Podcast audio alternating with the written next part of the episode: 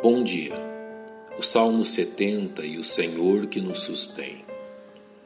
O atento leitor das Sagradas Escrituras encontra no Salmo 70 um escrito pertencente à classe dos chamados Salmos de Lamentação, que se constitui na mais numerosa classe de salmos no Saltério. Tais salmos tipicamente iniciam com um forte apelo à ajuda divina, passando então a descrever a sorte de inimigos que atacam e ameaçam a vida do servo de Deus, sejam eles invasores estrangeiros ou mesmo homens hostis entre as fileiras de seu próprio povo, além de enfermidades físicas e perturbações da alma que podem vir a atingir o salmista. A maior parte dos salmos de lamentação se encerra com uma nota de louvor e agradecimento ao Senhor pelo socorro prestado. Uma vez que a oração do salmista foi ouvida e sua vida preservada. Porém, devemos reconhecer que alguns te... Porém, devemos reconhecer que alguns destes salmos se encerram em uma nota de desespero o que não significa que o Senhor tenha falhado, mas que sua boa vontade inclui que seus filhos continuem a confiar nele, mesmo que os problemas que enfrentam pareçam não ter solução. O Salmo 70 consiste em apenas cinco versos, semelhantes aos que encontramos no Salmo 40, versos 13 a 17.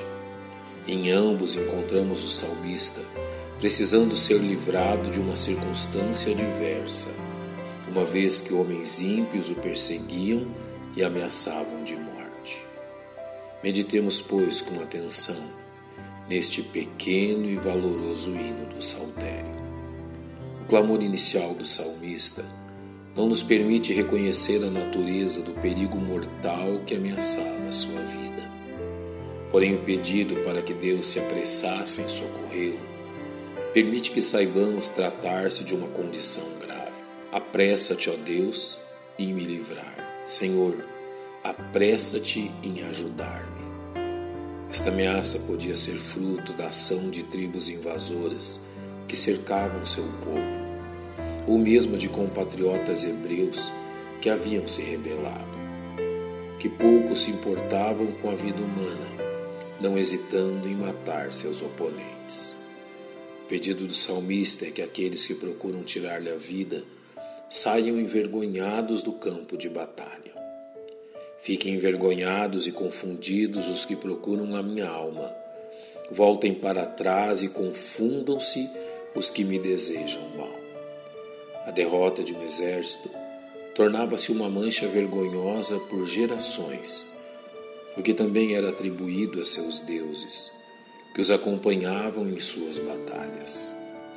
Nenhuma visão é mais desoladora do que um exército derrotado e em fuga diante de seu inimigo, razão pela qual o salmista pede ao Senhor que isto se dê com seus inimigos. Virem as costas como recompensa da sua vergonha os que dizem: Ah, ah.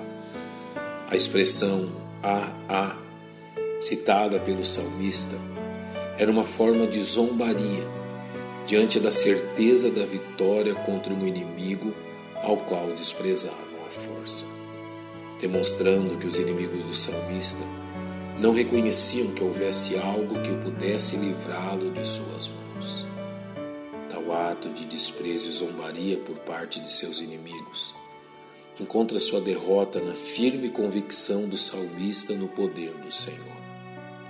Folguem-se e alegrem-se em ti todos os que te buscam, e aqueles que amam a tua salvação digam continuamente: Engrandecido seja Deus. Se seus inimigos eram incapazes de perceber o poder do Senhor que lhe protegia e sustentava, o salmista se alegrava no Deus de sua salvação. Finalmente, o salmo se encerra com uma oração humilde e confiante revelando a humildade do salmista diante da grandiosidade. Eu, porém, estou aflito e necessitado. Apressa-te por mim, ó Deus. Tu és o meu auxílio e o meu libertador. Senhor, não te detenhas. Neste apelo final, ele usa dois nomes pelos quais se refere a seu protetor. Ele é o Deus eterno e o Senhor poderoso. Que assim os filhos de Deus se recordem de seu Pai em meio às suas tribulações. Pai, nós te louvamos por este exemplo de confiança no Senhor e nos regozijamos em Cristo, nosso Salvador. Em nome de quem oramos. Amém. Que Deus os abençoe.